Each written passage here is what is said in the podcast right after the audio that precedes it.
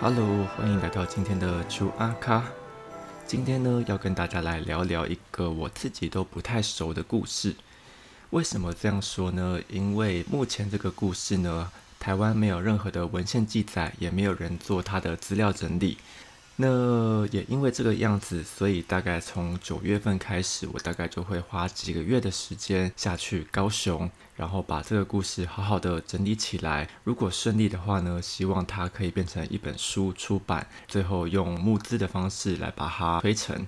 那这是一个什么样的故事呢？它就是，也许每个人都听过，但是仅止于那样子表面形象的蓬莱仙山的故事。没错，这个蓬莱仙山就是你想的那个蓬莱仙山，就是白天会放着佛经讲佛法或是卖药，可是晚上就会变成情色频道的蓬莱仙山电视台。可以说是最身体力行、一手念经、一手摸奶的电视台哦。在台湾，我想二十五到六十岁之间的人，大概都有看过或听过蓬莱仙山的名号，或是实际看过它的内容。不过现在在新媒体啊，或是 YouTube，只要有人提到色色的概念啊，或是想要往色情的方向走，一定都会提到这个关键字——蓬莱仙山。不过很可惜的是，大家对它的认识也就仅此而已哦。听到这里，你可能会很好奇，蓬莱仙山有这么伟大或这么重要吗？它也许就是一个做情色频道的电视台，有什么特别的吗？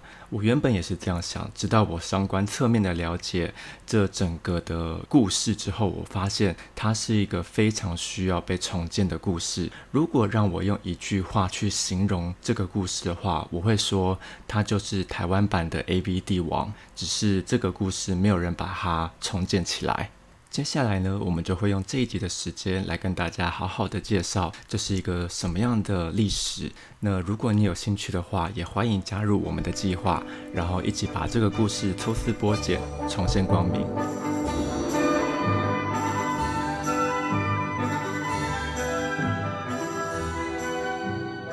正式开始之前呢，我想跟大家聊聊我是怎么接触到这个故事的。那我有一个朋友，她是艺术家，她的另外一个身份呢是仙女，对，是仙女，是神明认证过的仙女。他从毕业，应该说从就学时代就是读艺术相关，然后到现在也算是一个小有名气的新锐艺术家。他也在台湾也得过很多奖，甚至在二零一五年的时候也被邀请到作为小英商行的插画家，也登上过金曲的插画设计，也算是一个做的蛮成功的啦。那他的作品呢，出发点一直以来是以蓬莱仙山作为出发点，甚至有做过一个蓬莱仙山办事处的个展。这个朋友呢，就叫做倪瑞红；这个艺术家呢，就叫做倪瑞红。在去年呢，写了一本书，叫做《仙女日常奇缘》，是由他的论文改编而成的自传。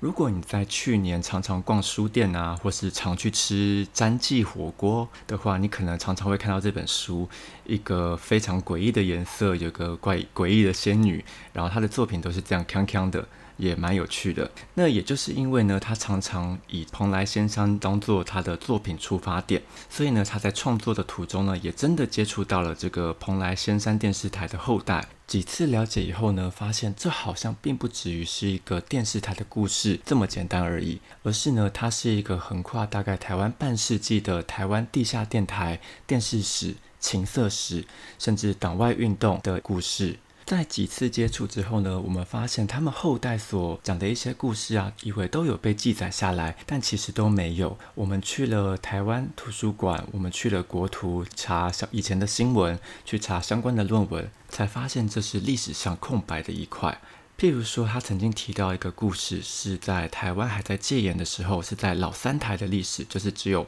台式、中式跟华式。当时蓬莱先生的创办人庄天光呢，他本身就是一个很冲、很台派、很独立的一个人。他当时呢，因为不爽的一些电视台的言论，他就计划做了一个盖台事件。这个盖台事件，简单来说，就是他安排了三四台电视讯号车跑到华视附近的高点，那用更强的讯号盖过原本电视台的讯号。所以，当他盖台的讯号一发出的时候，原本你可能还在看李艳秋在播新闻，下一秒你可能在播一个，呃，他播出的内容会这么空白，也是因为其实我还不晓得他当时盖台的讯号播出了什么内容哦。那原本呢，他以为这个故事是都有被记载下来，因为他也因为这件事情被关了。你想想看，在那个戒严的时候，你敢做这件事情，你可以说是不要命了。那因为这个事情也牵扯到党外，所以当时呢，还是谢长廷去把他作为辩护律师把他保出来的。那谢长廷担任辩护律师，这个背后的意义是什么啊？大家想想，知道谢长廷是怎么出道的？他当时就是因为美丽岛事件担任这个辩护团律师，然后开始一连串的接触政治事件，包含也帮这个郑南荣辩护过，也帮陈水扁辩护过，所以他出来的这个意义呢，在政治上的意义大于他实质上的意义啊。在这个盖台事件之前呢，这个庄天光可以说是一方之霸了。他是在高雄做了自己的地下电台，做了自己的地下电视台。那也因为当时是戒严时期，很多事情是没办法上台面的，所以当时党外运动的联系啊，都是透过这些地下电台跟地下电视台的联系跟推波，凝结了民间的势力之后，民进党才有这样子的势力去把它凝结起来，然后最后在这个圆山饭店做成立大会。所以在早期的运作当中啊，这个地下对于民进党的意义，甚至可以说是台湾民主史的意义，可以说是功不可没。那讲到地下。你可以想象，他很多的金流是没办法上台面的，所以呢，他就超级有钱。这个超级有钱，就是你可以想象，有一个人在高雄，他有自己很多的事业体，有自己的旅行社，有自己的码头，有自己的宫庙，有自己的小飞机，甚至有自己的刚刚讲过的电视台、电台。他就是像一个地下版的蔡衍明。那那个时代的一个一个平行时空版的地下台派蔡衍明，大概是这种感觉。那讲说他台派，除了跟党外运动的结合之外呢，他也真的是一个非常爱台湾的人哦。除了这个蓬莱仙山，他代表的就是台湾之外呢，他自己也因为喜欢台湾相关的民俗历史故事，所以自己建立了一个出版社，专门去搜集台湾的民间故事，然后把它做成童话，甚至要给小朋友看。甚至到了后期啊，这个他有了自己的资源，有了电视台，他也有透过自己的资源跟能力去帮助更多的人。举一个例子，譬如说，在我们大概二十年前吧，台湾有一个非常有名的撞球国手，拿过世界冠军，叫做赵丰邦。不过当时的体委会呢，跟现在差不多一样，没什么搞头。你得了世界冠军之后，有了奖金，有了奖项，基本上政府就不管你了。所以这个赵凤邦后期呢，也是过得非常落魄。他就决定伸出援手，帮助这个曾经的台湾国手，让他在电视台去卖药，至少有一点收入可以帮助自己。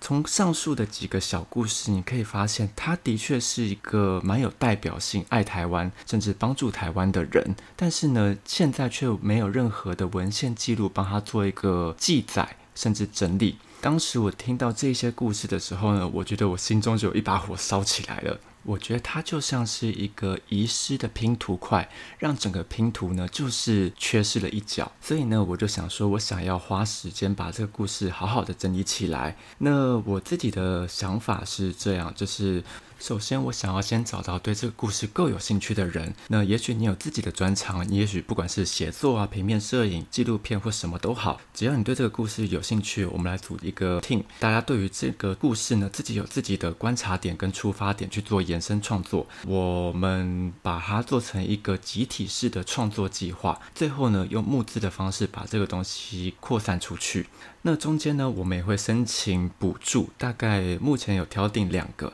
一个是文化部的青年创作奖励，第二个是高雄文化局的高雄出版奖助。那大概都是在十月底之前需要有一个出版的计划书提出申请。完整的计划是这样啦，如果真的不行，或是大家没有，就最后只有我跟我的朋友一起来做的话，它可能就是一个比较小型的募资计划。那如果至少是小型的话呢？我想我至少我的资源可以做到的，就是它会有一些一本书、一个小展览、一些周边商品跟一个动画。就是一个基本的雏形啦。我也希望，如果大家对这个事情有兴趣的话，我们可以一起把这件事情来做大。最后，如果你对这个计划有兴趣，或是有任何问题的话呢，我会把我的信箱放在这一集的介绍栏里面。你可以透过用信件来跟我联络，或是我们也可以加 line 来一起来讨论这件事情，也许让他怎么做会可以做得更有趣。在接下来九月份去高雄的接下来几个月呢，我想如果有一些比较有趣的故事呢，我想我们在访谈做的过程途中呢，